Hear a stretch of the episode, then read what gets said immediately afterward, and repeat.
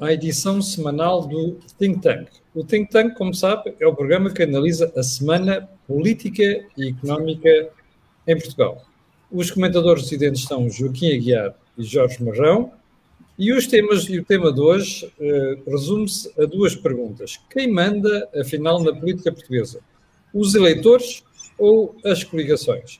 Mas antes de irmos à edição de hoje, quero lembrar que este canal tem uma parceria com a Prodis e este programa tem ajuda especial à produção do grupo Sendis Alidata, que faz software de gestão de empresas. Joaquim Guiar, então vamos lá ver quem é que manda nisto tudo. É na política portuguesa, os são os eleitores ou são as coligações? Camilo, em termos do sistema democrático, quem manda são os eleitores. Só que a maneira como querem mandar oferece aos partidos a função de traduzirem essas ordens do eleitorado. E então, aquilo que se verifica é que podem-se inverter as relações de comando quando uma coligação se reproduz indefinidamente no poder, digam os eleitores o que, o que disserem. Isto é, se nós tivermos uh, um partido que não tem maioria absoluta, mas que obtém essa maioria parlamentar através de uma aliança no Parlamento, enquanto não houver uma alternativa com força idêntica, é essa coligação que se mantém indefinidamente no poder. Mas a democracia é assim, Joaquim. A democracia é assim desde que todos sejam democratas, isto é, desde que todos obedeçam à regra básica de avisar os eleitores do que é que querem fazer depois de serem eleitos. Portanto, antes das eleições. Se nós recordarmos o que aconteceu em 2015, a coligação parlamentar que se forma não foi anunciada antes das eleições. É um arranjo oportunista depois das eleições. E durou até hoje. Noutros períodos da nossa história política, coligações idênticas podiam ter sido feitas. Por exemplo, em 1987, quando caiu o governo minoritário do PSD, estava na altura à frente do PS o Dr. Vítor Constâncio e propôs ao Presidente da República que se fizesse uma aliança entre o PS, o PRD e com o apoio do PC. O Presidente da República recusou e por duas razões muito simples. A primeira é que, se tivesse aceito essa fórmula, ainda hoje o PRD existiria, porque uh, não seria visível aquilo que aconteceu e que foi, dois anos depois de ter tido 18%, apareceu com 4%. Mas havia uma outra razão para recusar essa fórmula. É que, uma vez estabelecida essa maioria no Parlamento, seria muito difícil fazê-la desaparecer. Porque todos os que faziam parte dessa aliança parlamentar estavam mais interessados em continuá-la do que em abrir outras oportunidades é o que acontece desde 2015 até agora. Em 1987, quando o presidente à altura recusou, foi o PSD que teve a sua primeira maioria absoluta.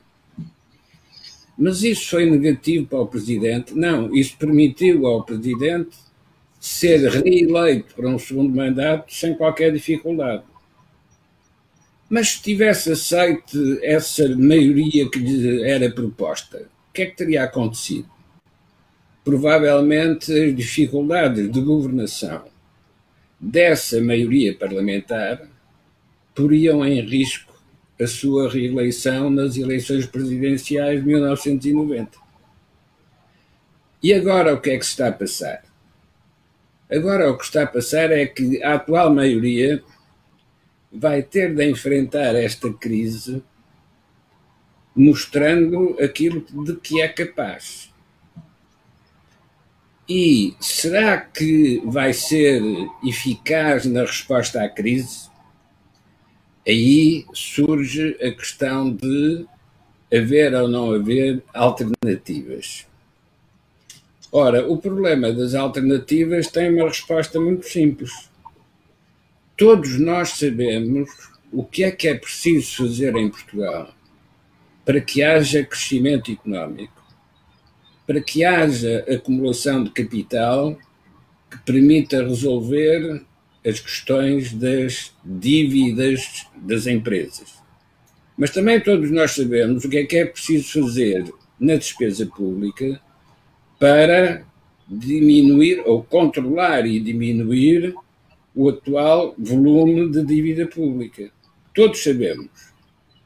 E os nossos amigos das instituições internacionais estão sistematicamente a repetir o que é que nós devemos fazer.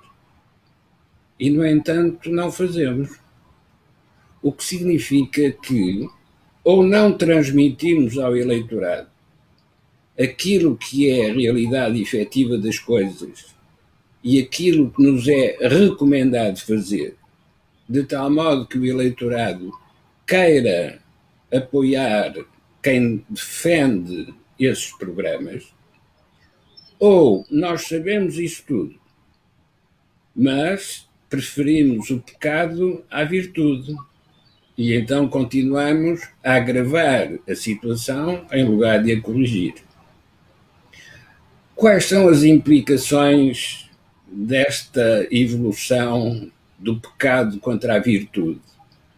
As implicações repercutem no Presidente da República. Porque se ele não fizer nada, ou ignora o que é que tem de ser feito, ou é cúmplice daqueles que, sabendo o que tem de ser feito, preferem não fazer e, portanto, estamos confrontados com uma coisa que, na teoria, significa a diferença entre o sistema político, que é democrático, onde os eleitores mandam, e o regime político, que é o conjunto das políticas que se executam nesta democracia, e é esse regime político que está a dar os sinais, ou está a mostrar os sinais, de que está a chegar ao fim da viabilidade. Oh, Joaquim, deixe-me ir ali ao Jorge, porque tinha aqui uma questão uh, diferente para colocar. Oh, Jorge, ouvindo aqui a explicação do Joaquim, uh, eu fico com dúvida. O eleitorado não sabe o que está a passar. Número um. Número dois, um, ehm, o eleitorado, pelos vistos, gostou da habilidade do Dr. Costa porque lhe deu um segundo mandato. Hum.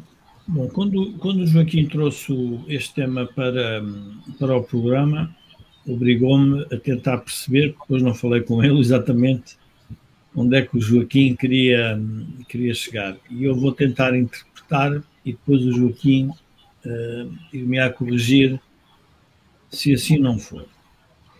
Eu acho que neste momento a política portuguesa padece de de um impasse, eu diria quase que um impasse crónico. Oh Jorge, fazem um pequeno zoom alto na tua câmara, se faz favor. Desculpa? Faz um, faz um pequeno zoom alto na tua câmara porque estás... Uh, muito perto. Sim, a câmara está com muito zoom e estás... Um bocado, isso mesmo, isso mesmo, está okay. bom. Uh, se calhar põe um bocadinho mais. Sim.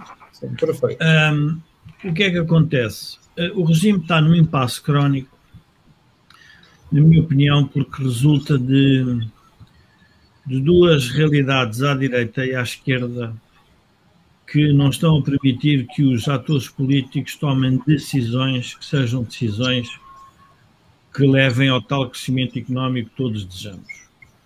À direita, o que é que nós assistimos? À direita, temos dois partidos cujas lideranças não estão consolidadas, portanto, estão permanentemente a ser disputadas no espaço público, e, portanto, isso é uma, é uma realidade insufismável. Portanto, é vermos o que é que os militantes do PSD dizem sobre o atual presidente do PSD e o que é que os militantes do CDS dizem sobre o atual presidente, e percebemos que há uma há ainda uma, uma, um caminho a fazer relativamente à consolidação. E diria que estão todos à espera do, dos congressos e das autárquicas para definirem, para que o partido se defina. E depois temos duas lideranças que são dos novos partidos que querem uh, fixar os seus novos eleitorados, entre aspas, roubar os eleitorados atuais dos partidos diria, dos partidos do regime, no caso do PSD e do CDS, e, portanto, hum, esta direita, se quisermos, está uh, quase inexoravelmente dividida pela força das circunstâncias. E também está com um trauma que é o trauma de, um, ao que parece, corrigiu a trajetória do país, mas o país não lhe deu depois uh, o mérito dessa, dessa correção de trajetória e apareceu pela primeira vez um, um, uma, uh, um governo formado, uh, diria, forma constitucionalmente aceitável, mas que era, mas rompeu com uma, diria, um, um pacto não escrito relativamente à, à, à Constituição do governo. Portanto, não foi o partido mais votado que constituiu o governo, foi o segundo partido mais votado que constituiu o governo. Isto é à direita o problema em que estão enredados. Depois nós já podemos falar um bocadinho, fazemos depois um bocado de publicidade, eu Joaquim, sobre o MEL, para tentar corrigir alguns, alguns comentários que foram feitos e que nós gostamos desde a fundação do MEL, e o Joaquim, uh, e acompanhamos este processo ao, ao longo do tempo, percebemos que são, diria, se estivéssemos a fazer na batalha naval, tiros ao lado. Nem, nem derrubaram nenhum porta-aviões, não derrubaram nada, mas deram tiros ao lado, porque não percebem uh, ao, que nós, ao que nós estamos aí. Eu já ia ao Mel, eu já ia ao Mel, porque há muita coisa para comentar, de facto. Pronto. Mas segue, segue. Uh, portanto, este é o lado, eu diria o lado uh, do lado da direita. Do lado da esquerda as coisas não estão melhor. E a única coisa que parece que está melhor, e por isso eu, eu, eu, eu como, como associado do MEL e presidente do MEL, vejo que a esquerda tem um interesse enorme dizer que a direita está dividida porque quer, quer esconder a sua própria divisão. O PS está dividido entre aquilo que tem que fazer, que a Europa lhe vai mandar fazer, e aquilo que prometeu aos portugueses que vai fazer. E, portanto, está num engano permanente, sistemático, cotidiano, sobretudo.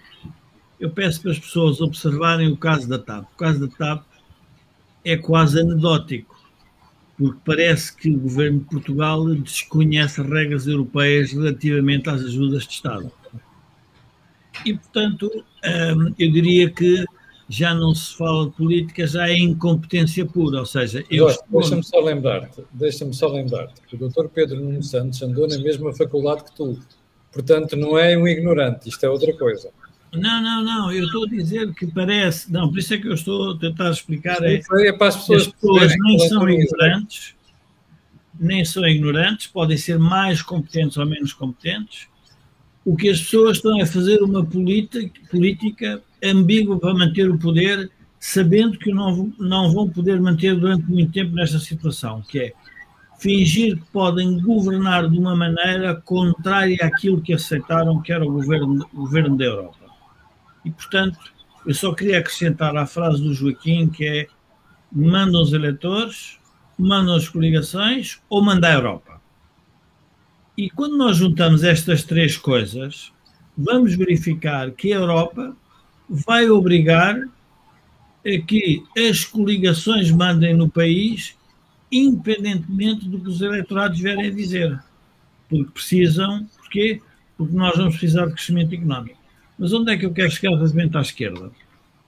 A esquerda está dividida porquê? Porque o PC perdeu terreno nas chamadas zonas uh, nas zonas vermelhas do país, quando, era, quando eram os mapas eleitorais havia sempre umas zonas encarnadas, portanto perdeu terreno, um, e o Bloco de Esquerda, nas eleições presidenciais, se bem que a esquerda estava dividida, altamente dividida, um, revelou que não conseguiu passar a mensagem, do, do, do, naquele caso, da sua candidata.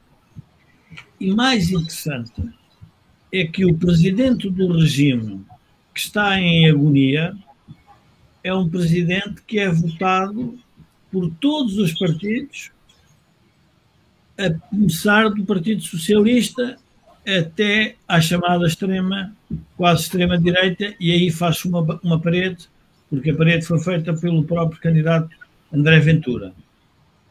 Portanto, o que é que significa? Significa que há um estabilizador do regime, que é o Presidente da República, há um desafiador do regime, que é André Ventura, e depois há os perdidos do regime, que são, para mim, o PCP e o Bloco, que querem continuar na subversão da sociedade portuguesa, relativamente ao que chamaria a democracia liberal, o Estado de Direito, à defesa da iniciativa privada, à defesa dos valores europeus, a um conjunto de matérias, até do ponto de vista, se quisermos, sociológico, de, de, de, de costumes e de, todo um conjunto de, de legislação que é feita sobre matérias comportamentais.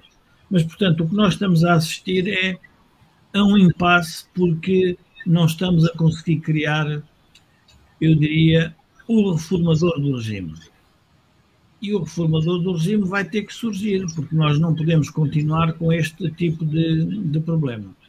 Portanto, eh, eu diria, Camilo, que uh, a tua pergunta tem toda a legitimidade, eu se calhar não respondi diretamente.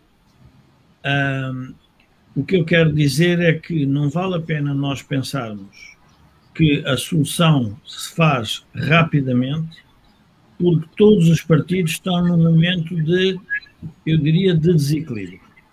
O Presidente da República, e é importante relembrar isto, quando se candidatou, disse ao que ia, eu candidato por causa da estabilidade do país e por causa das crises de liderança que o país vai ter rapidamente. Mas era aí que eu queria chegar, Jorge. Porque é que nós havemos de ficar eternamente à espera? que uh, os partidos resolvam as suas crises de liderança, porque se calhar temos que forçar isso. Ou seja, o que me dá a sensação é que tudo o que está a ser feito pelas mais variadas instâncias, desde o Presidente da República até os partidos, é nós já sabemos que temos o país fraturado, nós já sabemos que há uma crise de liderança, portanto não vamos precipitar mais crise nenhuma. Ora, isto não é um erro, é que se nós não atuarmos sobre a situação, dificilmente mudamos as lideranças. Mas a mudança das lideranças vai, vamos ver, em política costuma-se dizer que não há realidade, há apenas interpretações da realidade. Sim, sim. Mas a interpretação que se está a fazer da realidade é uma interpretação benigna, porque a situação do país é dramática do ponto de vista de dívida pública, de dívida privada e de crescimento económico, destruição de capital produtivo, problemas nas pensões, problemas no sistema de justiça, problemas no sistema de saúde. Portanto, nós todos estamos completamente cercados por um conjunto de problemas, ainda que estejamos num nível de vida aceitável e razoável, se quisermos, no, no, na generalidade dos países, mas rapidamente estamos a cair para a cauda dos países mais desenvolvidos do espaço europeu.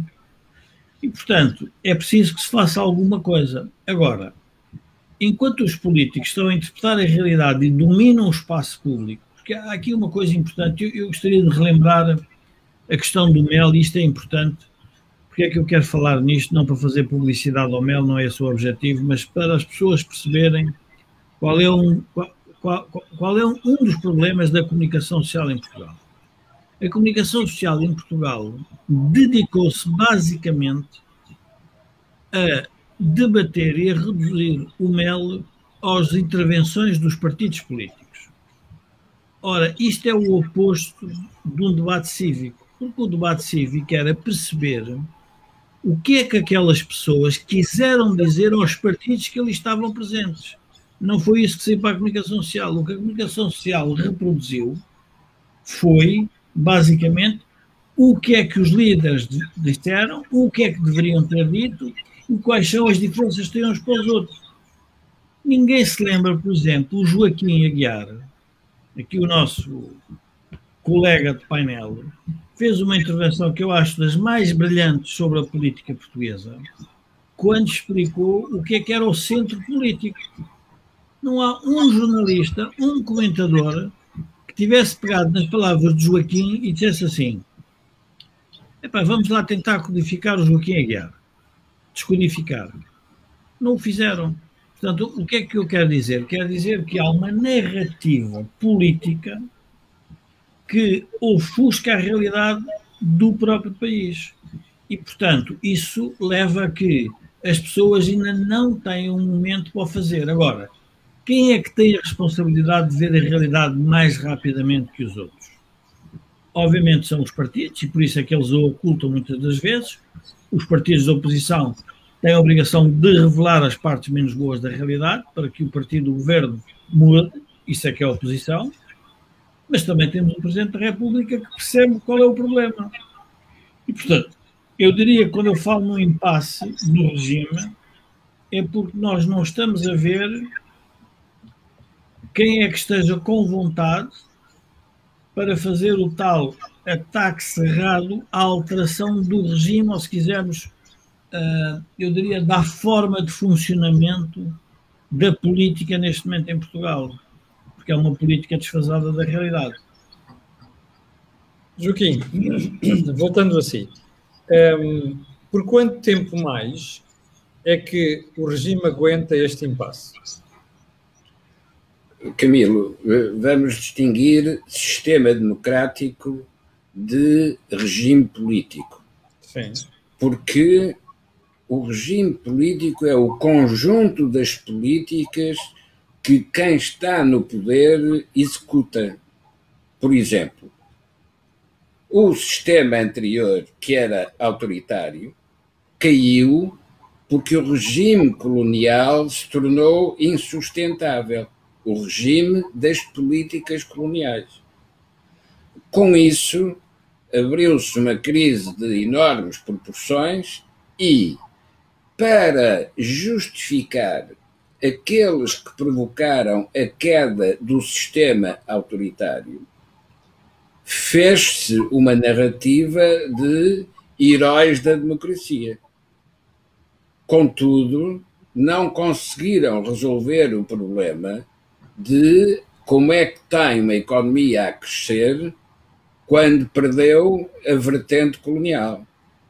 A resposta foi: vamos encontrar a vertente europeia para substituir essa dependência dos mercados coloniais. Com o enquadramento europeu, nós voltamos a ter crescimento económico até que entramos no crescimento da dívida que substituiu o crescimento económico. Alguma coisa estava errada nesta transposição da integração europeia com crescimento económico a que se seguiu a integração no euro com crescimento da dívida.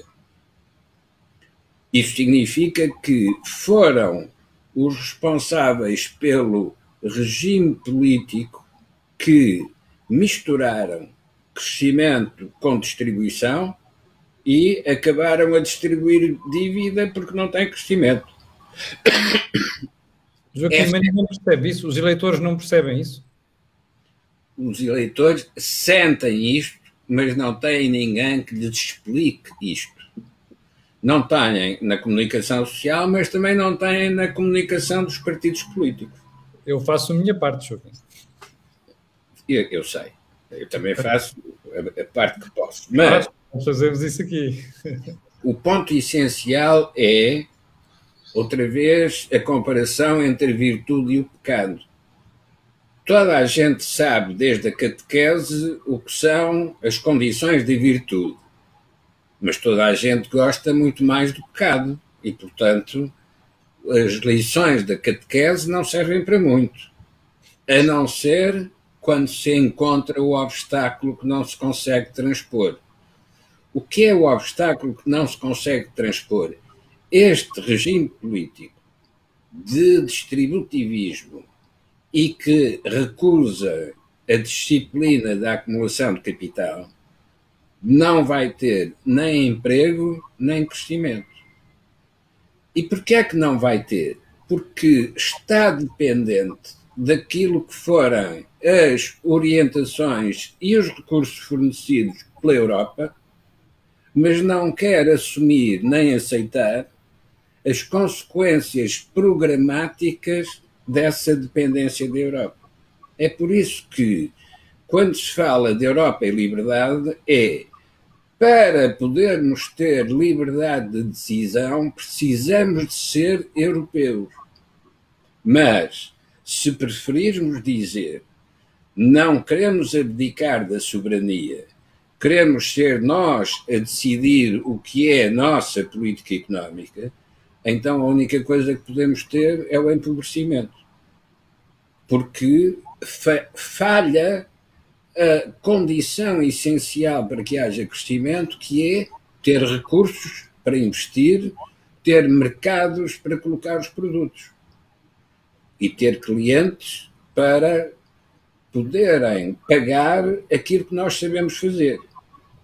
Agora, quando nós ficamos novamente orgulhosamente sós por causa da pandemia, nós verificamos o que é que acontece ao turismo, o que é que acontece à companhia aérea, o que é que acontece à atividade portuguesa.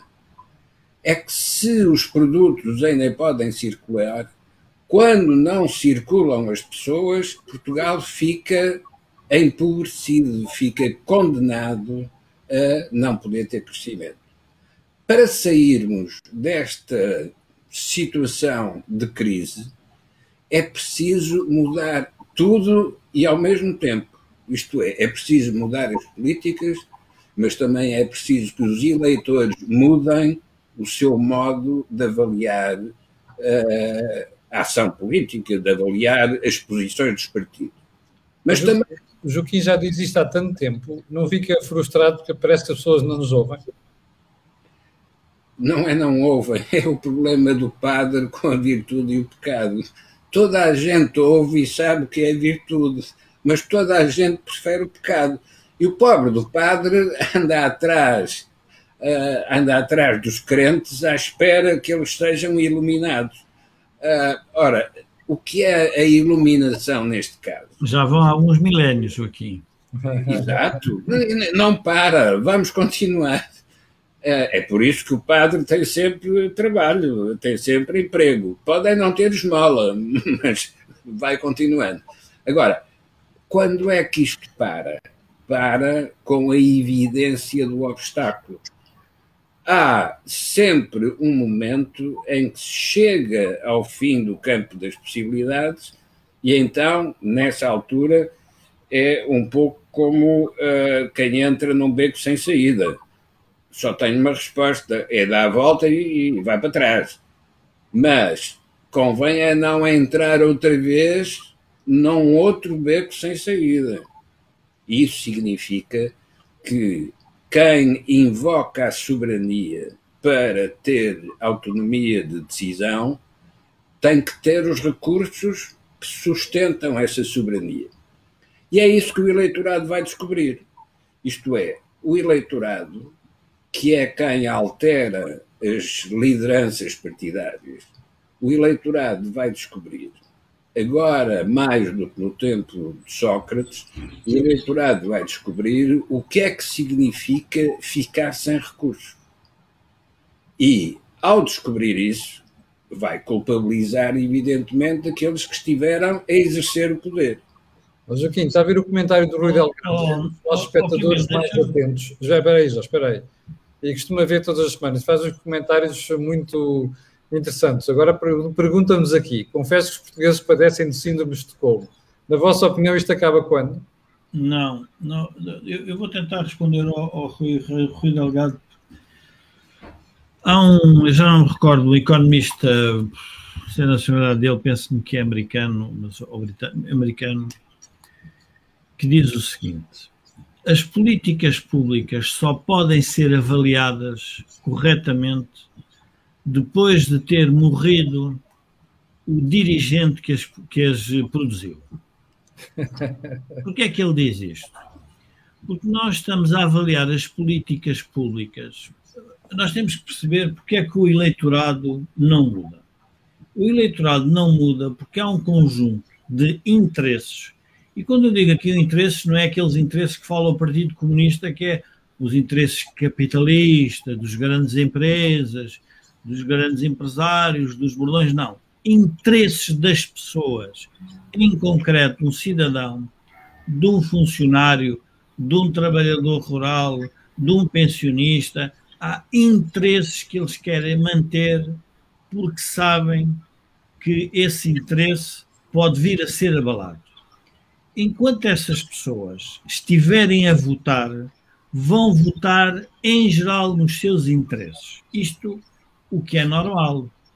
Agora, o problema é que quando a sociedade bloqueia, ou seja, e, e quando é que se fizeram revoluções? As revoluções fizeram-se quando as pessoas verificaram que havia direitos adquiridos, interesses estabelecidos, que não se podiam manter sem a perda de rendimento de um conjunto significativo da população. E então, o que é que está a acontecer em Portugal? O que está a acontecer em Portugal é uma, uma sociedade dual, dual em muitos sentidos, é dual entre os mais velhos e os mais novos. Os mais novos têm menos oportunidades, não crescem no rendimento. Os mais velhos ocupam os lugares de poder, têm mais rendimentos. As pensões foram estabelecidas com modelos que não têm a ver com a poupança que essas pessoas fizeram. É uma sociedade dual entre o, o, o litoral e o interior toda a gente percebe com grandes conversas sobre a coesão nacional, sobre o interesse do interior, nem em termos práticos, o interior continua a perder todos os dias em relação ao centro.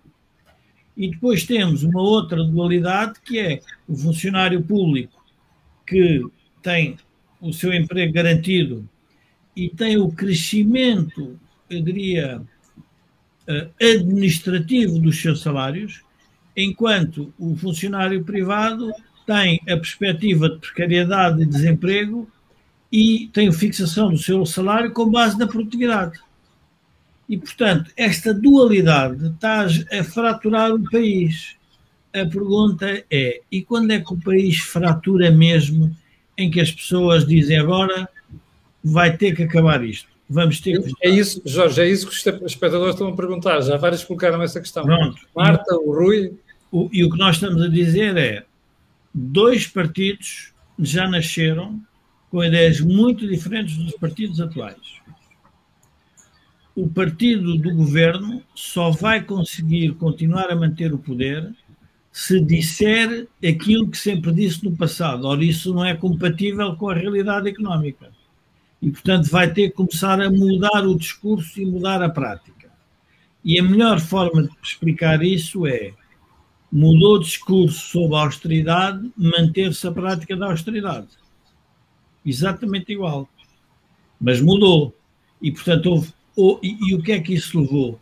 Levou a que os votantes do Partido Comunista e do Bloco Esquerda, que estavam a acreditar nas boas políticas do Partido Socialista, hoje já não acreditam nisso. E, portanto, a tensão dentro da geringonça é todos os dias maior a única coisa que está a unir a geringonça é o inimigo da direita ou do regresso eventual, potencial, sebastiânico, messiânico, Passos Coelho. Mas nada. Mas é, mas é que Passos já foi embora, Jorge. Já disse que não está para voltar. Pronto, isso, então já terminou isso. Então o que é que nós estamos a falar? Nós estamos a falar que esta dualidade vai ser descoberta naturalmente pelos portugueses. Há pouco o espectador punha, ah, mas o doutor Marcos Mendes bateu no, no mel. O doutor Marcos Mendes faz parte da classe política, do tal regime político, que tem uma interpretação que eu aceito, do ponto de vista da leitura dele. Ele disse é um flop, porque ele admitia que o Mel ia para lá juntar as pessoas e que iam dizer que estavam todos de acordo. Ora, o que o Mel fez de útil à sociedade portuguesa foi: é melhor vocês perceberem que estão mesmo em desacordo e a sociedade vai exigir que vocês estejam de acordo. Porque o debate cívico que lá foi feito foi que as pessoas consideram que é preciso que os partidos se organizem para fazer a tal mudança. Estamos de acordo com a mudança. Os partidos não a querem fazer. Porquê? Porque estão a proteger os seus interesses ainda particulares e não olharam para o país, olharam mais para o partido. E, portanto, esta dualidade vai fraturar o país. E vai fraturar em que momento? Agora temos eleições uh, autárquicas. Uh, e, e reparem, reparem o que é interessante. Os dois partidos que nasceram à direita, sendo que os liberais não, gastam, não portanto, dizem que podem ser direita como esquerda, admitindo pronto, são liberais ao centro, com, com pauzinhos de direita e pauzinhos de esquerda, mas os dois partidos que nasceram querem ir à luta sozinhos. Os outros dois querem ir à luta juntos, porque querem, as lideranças ainda não estão consolidadas e, portanto, querem no meio da, diria, da, da disputa ocultar o resultado da, da aliança, se quisermos. E, portanto, isto é o que está a dividir a direita. A esquerda, isto é importante as pessoas perceberem. Porque é que o Partido Socialista, que tanto fala na estabilidade, não conseguiu celebrar um acordo com o Partido Comunista e com o Bloco de Esquerda. E estão a pedir que a, esquerda, que a direita chegasse ao, ao direita e na leitura do, do Dr. Rio do centro para a direita, porque é que estão a pedir do centro para a direita que chegasse ao centro de congressos com um acordo firmado? Ora, é esta dualidade que a comunicação social revela. E depois nós dizemos assim: mas porquê é que o Joaquim não vai a uma televisão? Porquê é que o Jorge Marrão não vai a uma televisão? Porquê é que o Camilo Lourenço não vai a uma televisão? Porque nós não fazemos parte do regime político. Ponto. É tão simples como isso. Eu não estou a dizer que todos os que lá vão façam. O que, o que estou a querer dizer é que vai nascer uma sociedade à roda do regime político, que é uma sociedade insatisfeita. É a sociedade que vai para as redes sociais, é a sociedade que protesta de maneira diferente e, e de maneira muito, muito distinta. Este, este caso da Champions League é um caso um, que nós poderíamos, um, poderíamos analisar do, até do ponto de vista do regime político. Um regime político que aceita a intromissão de uma política pública estrangeira em Portugal é um regime político sem soberania. O mais grave da Champions não é os ingleses partirem cadeiras, isso é o que eles fazem a todos os sítios que vão. É Portanto, eles não partiram as cadeiras porque era o mobiliário um, de onde é que era a zona onde se fazem as mobílias em Portugal, já não me lembro. Passo de Ferreira, Passo de Ferreira. Ferreira. Eles não partiram porque as mobílias eram de Passo de Ferreira. Eles partiram a mobília como partiriam em Espanha ou Itália. O que é estranho é o país ter aceito, não é o país, o governo ter aceito isto. Porque é como o Joaquim dizia, porque as fronteiras não se podem fechar. E isso era muito importante. E depois, claro, um certo provincianismo, porque éramos organizados de Champions League, tudo bem. Mas isto é importante nós percebermos que quais são os sinais que o regime está a dar de decadência. Não há um acordo à esquerda. A direita não se entende entende sobre o diagnóstico na maior parte das coisas, mas não se entende sobre o futuro. O presidente está receoso relativamente às condições económicas de partida. Os empresários estão fechados nas suas empresas com medo de falar. Com medo de falar. Com medo da intimidação que pode surgir que o próximo detentor dos recursos da sociedade é um, são, são, são recursos públicos. Portanto, vão precisar desses recursos, vão precisar da ajuda do Estado. E, portanto, temos uma sociedade que tem uh, uma espécie de uma inquisição mediática, que é feita das várias formas. Uh, com silen silenciar pessoas em concreto, denegrir o currículo delas, uh, encontrar problemas pessoais para atacar as suas virtudes públicas e, portanto, tudo isto junto é um cocktail que eu, eu pergunto a mim mesmo, mas como é que isto acaba? Vai acabar bem. Porquê? Porque nós estamos inseridos dentro da Europa e a Europa vai nos dizer o que é que nós vamos ter que fazer com o dinheiro que eles vão emprestar. Esta é que vai ser a grande realidade. Oh, Joaquim, eu estava aqui a ouvir o Jorge e, e recordar-me de alguns programas que já tivemos em que falámos disto mas começo a acreditar que, se calhar, como a Europa não quer chatices, que é isso que nós estamos a ver já há alguns anos, se calhar é muito difícil terminar este ciclo, porque, como vem dinheiro e aquilo vai ser tudo um bocado relaxado das regras, isto serve para o PS se eternizar no poder. É assim ou estou errado? Não, Camilo, está errado por uma, eh, uma questão que já vou explicitar. Mas antes disso, convém não termos dúvidas sobre o que é que significam os recursos europeus, porque os recursos europeus são canalizados pelo Estado português.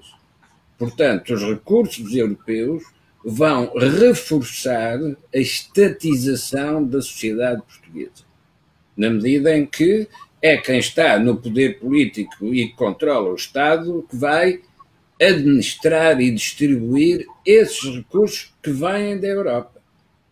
Só que a cadeira do poder é como a cadeira elétrica. É confortável, tem uns cintos para segurar. O problema só surge quando se liga à corrente.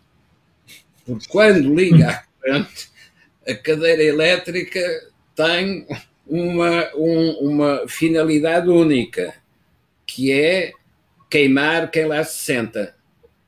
A cadeira do poder é deste tipo. É um trono, mas é um trono que queima. E queima porquê? Porque quem tem os recursos, quem distribui os recursos e depois não mostra resultados, não é só um problema de incompetência ou de um problema de ter metido ao bolso. Como antes se dizia a quem ia para Macau que era melhor fazer fatos novos com bolsos de carteira maiores. Uh, ou o problema do tesourador. No Senhor Domingos, no Senhor Domingos. Quem foi a Macau sabe onde é que os fatos eram feitos, no Senhor Domingos. Bom, o, o tesourador que uh, ia às inaugurações cortava a fita e guardava a tesoura. Ah, Porquê é que guarda a tesoura? Ah, a tesoura é de ouro. E, portanto, uh, é verdade que quem está na cadeira do poder tem esses benefícios. Mas cuidado quando se liga a corrente elétrica da cadeira. Porque nessa altura os tais cintos impedem o governante de escapar àquilo que vai ser a crítica da sociedade aos erros da política. Oh, Joaquim, posso, posso ir, eu vou, vou só para relembrar de uma coisa que o Joaquim disse no Melo e que eu acho que era muito útil voltar a dizer aqui. O Joaquim, questionado sobre a questão de como é que olhava para o regime político, disse uma coisa de uma de uma extrema lucidez e inteligência, porque diz: o regime vai se fraturar. Não disse assim, mas estou, eu, eu agora estou a utilizar as palavras à minha, à minha forma, porque me interessa. Mas o Joaquim não disse isto, e portanto, se eu, se eu sair muito da sua, da sua do que disse, uh, faço o comentário. Vai se fraturar entre os situacionistas e os reformadores vai, os partidos vão se dividir entre os que querem reformar o país e os que querem manter o país como está. E, portanto, isto vai ser evidente. E este é tão evidente que hum, tudo, ou seja, se, se, as pessoas pararem e pensarem um bocadinho, há duas narrativas no espaço público permanentes. Uma é tudo o que se fez de abril até agora com o PS está certo. Tudo o que se fez com Cavaco Silva, com Durão Barroso e com uh, Passos Coelho está errado. Ora, estas duas visões do problema vão se manter ainda mais tempo. Porquê? Porque os reformadores não são aqueles que dizem que abril está tudo certo. Mas o que é que acontece? A revolução é de abril. Então a narrativa política é quem ataca os situacionistas parece que está a atacar a liberdade que abril nos deu. E, portanto, as pessoas, não é por acaso que a esquerda diz que todas as pessoas que atacam, pá, vocês estão a atacar, atacamos o Serviço Nacional de Saúde, vocês estão a atacar uma conquista de abril, logo estão a atacar uh, a liberdade, logo estão a, a favor do Estado Novo. Portanto, o que nós estamos a discutir é a fratura entre quem quer manter uma sociedade que paralisou naquela, naquele tempo, que inquistou, e a outra que se quer reformar. Só qual é o problema? O problema é que estão aqui três comentadores e os três comentadores já têm idade. Este é um problema real da sociedade. Têm idade que já passaram por tudo. Já nós nós já somos, nós somos os responsáveis do problema do país. Porquê? Porque nós não fizemos as reformas, nós é que votámos mal. Está bem, Jorge, mas o problema é que. Não, não mas é que são. Todos não, mas é que são reformas, votaram pela reforma. eu estou nesse grupo. O que eu quero dizer é o seguinte, ainda mais grave, o que eu quero dizer é que, como a sociedade tem uma pirâmide etária envelhecida, é essa sociedade que está a votar para manter aquilo que ela acha que foi a grande conquista que ela fez.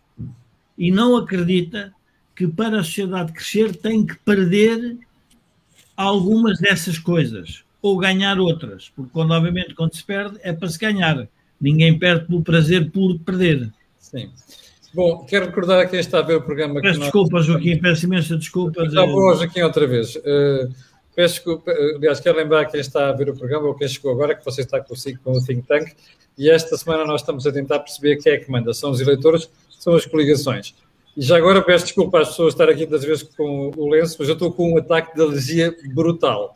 Há bocadinho saí aqui a secar para ir tomar alguma coisa, mas mesmo assim não funcionou. Estou mesmo com uma alergia brutal e peço desculpa estou a fazer o programa com muita dificuldade. Joaquim, vamos lá, terminar o raciocínio.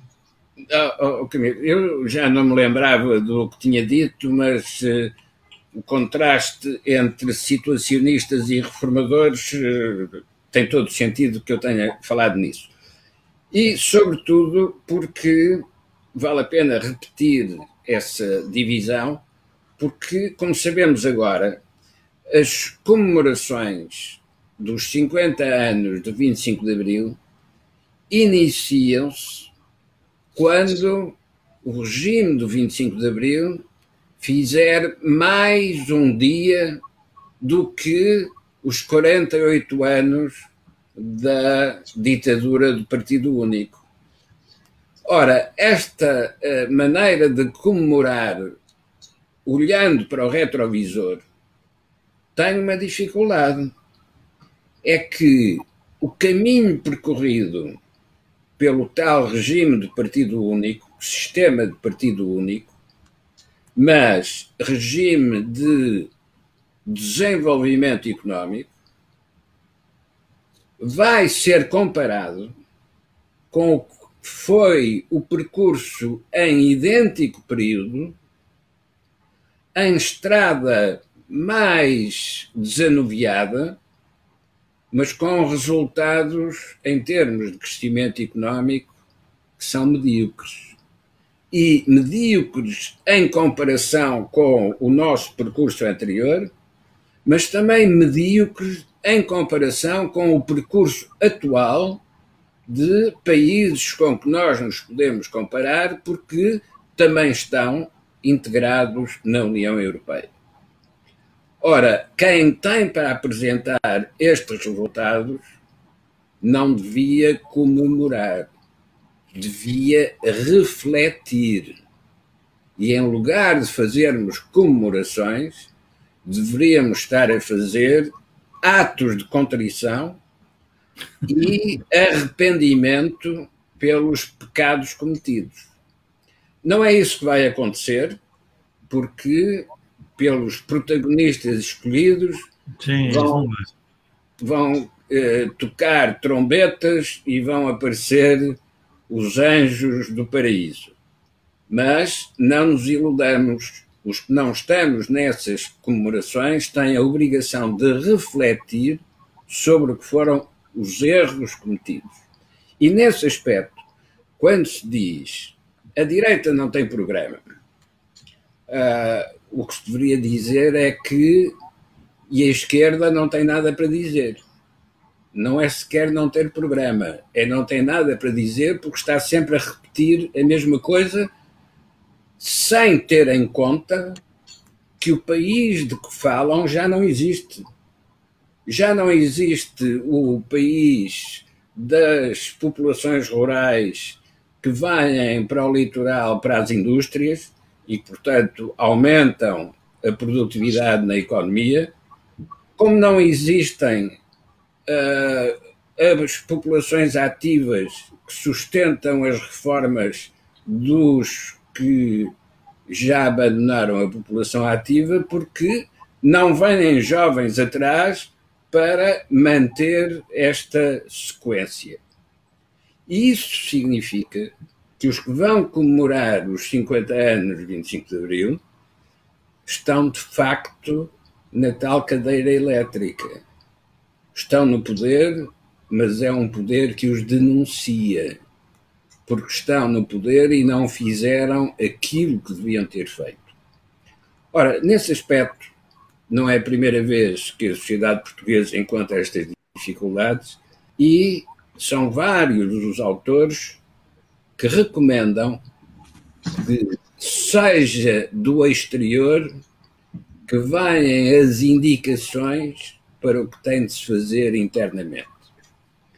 E do exterior não vêm ordens, basta que venham comparações.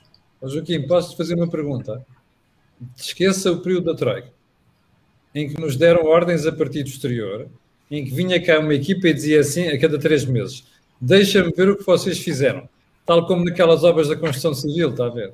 E agora sim, cumpriste, eu agora pago-te o resto da massa. Dê-me só um exemplo dos últimos sete anos disso que o Joaquim está a dizer, que a Europa vai dizer o que nós temos que fazer. É que eu não encontro nada.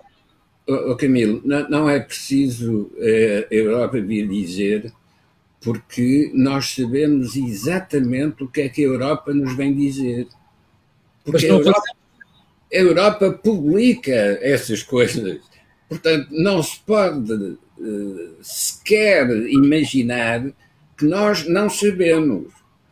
Não, nós sabemos, temos em Portugal quadros qualificados exatamente idênticos aos quadros europeus ou aos quadros americanos.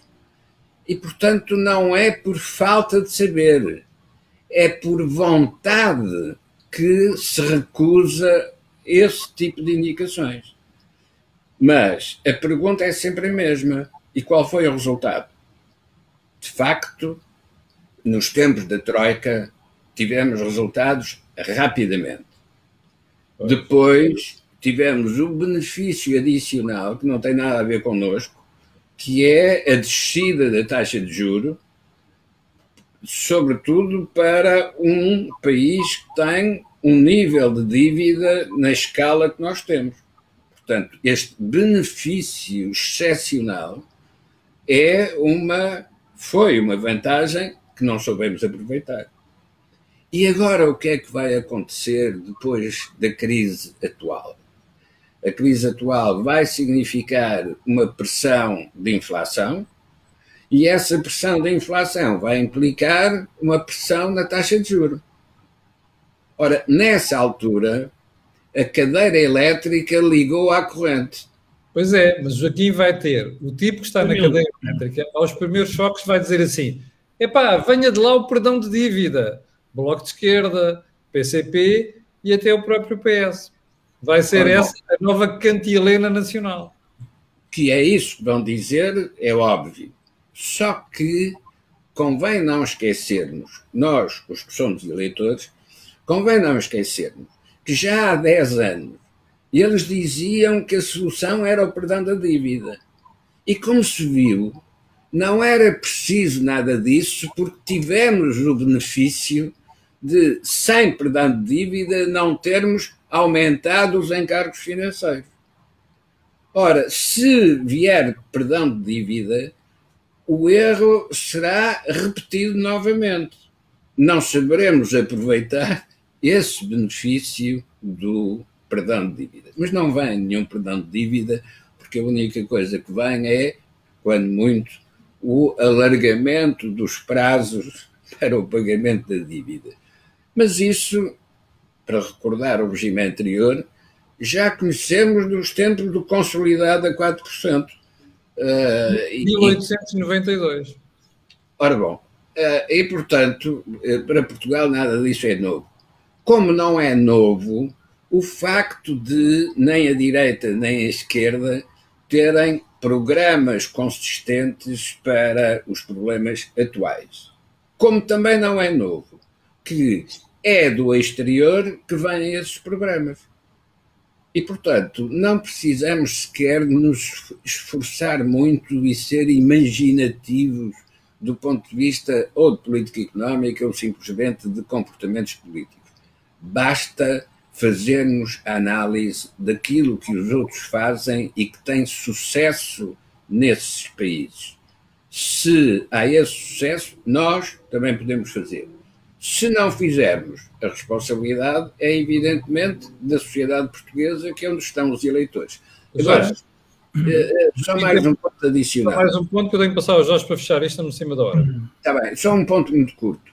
Atenção ao que está a passar nos Estados Unidos com a tentativa de bloquear o sistema democrático para salvarem o regime político.